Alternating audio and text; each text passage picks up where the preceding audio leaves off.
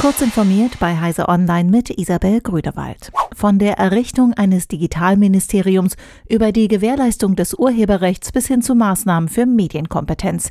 Dies sind drei von insgesamt 20 Forderungen des Verbands der Internetwirtschaft ECO für die kommende Bundestagswahl im September. Ein Digitalministerium, das die digitalpolitische Inkonsistenz der vergangenen Jahre beendet und stattdessen eine zukunftsorientierte Netzpolitik vorantreibt, ist überfällig, betont der ECO-Vorstandsvorsitzende Vorsitzende Oliver Süme. Ziel sei es, Auswirkungen und Anforderungen der Digitalisierung innerhalb der Bundesregierung gebündelt und federführend zu behandeln. Dadurch könnten konkrete Vorhaben und Zielvorgaben für alle Politikbereiche festgelegt werden. Die G7-Staaten wollen enger zusammenarbeiten, um den wachsenden Einfluss Chinas in der Welt einzudämmen. Die Außenminister der westlichen Wirtschaftsmächte verständigten sich bei einem Treffen in London darauf, dazu gerade in strukturschwachen Regionen Afrikas, Lateinamerikas oder auch Südosteuropas aktiver zu werden. Wir wollen uns viel intensiver damit auseinandersetzen, inwieweit China seine wirtschaftliche Macht ausnutzt, um seinen geostrategischen Einfluss überall auf der Welt auszudehnen, sagte Bundesaußenminister Heiko Maas am Rande der Beratungen.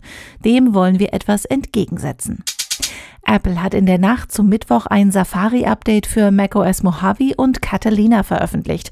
Es war eigentlich schon einen Tag früher erwartet worden. In der Nacht zum Dienstag hatte Apple bereits macOS Big Sur mit der Aktualisierung 11.3.1 versorgt, die eben jenen Safari-Patch enthält, der Lücken schließt, für die Exploits kursieren sollen.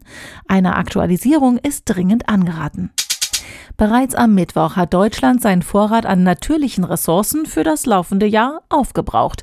Der frühe Termin des sogenannten Erdüberlastungstages sei ein Alarmsignal und Armutszeugnis für die verfehlte Umwelt- und Naturschutzpolitik der vergangenen Jahre, heißt es hierzu vom Bund für Umwelt- und Naturschutz in Deutschland.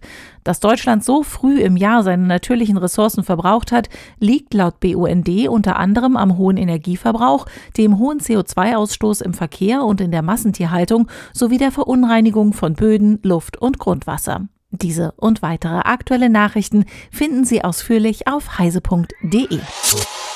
Werbung. Kennst du die BDBOS?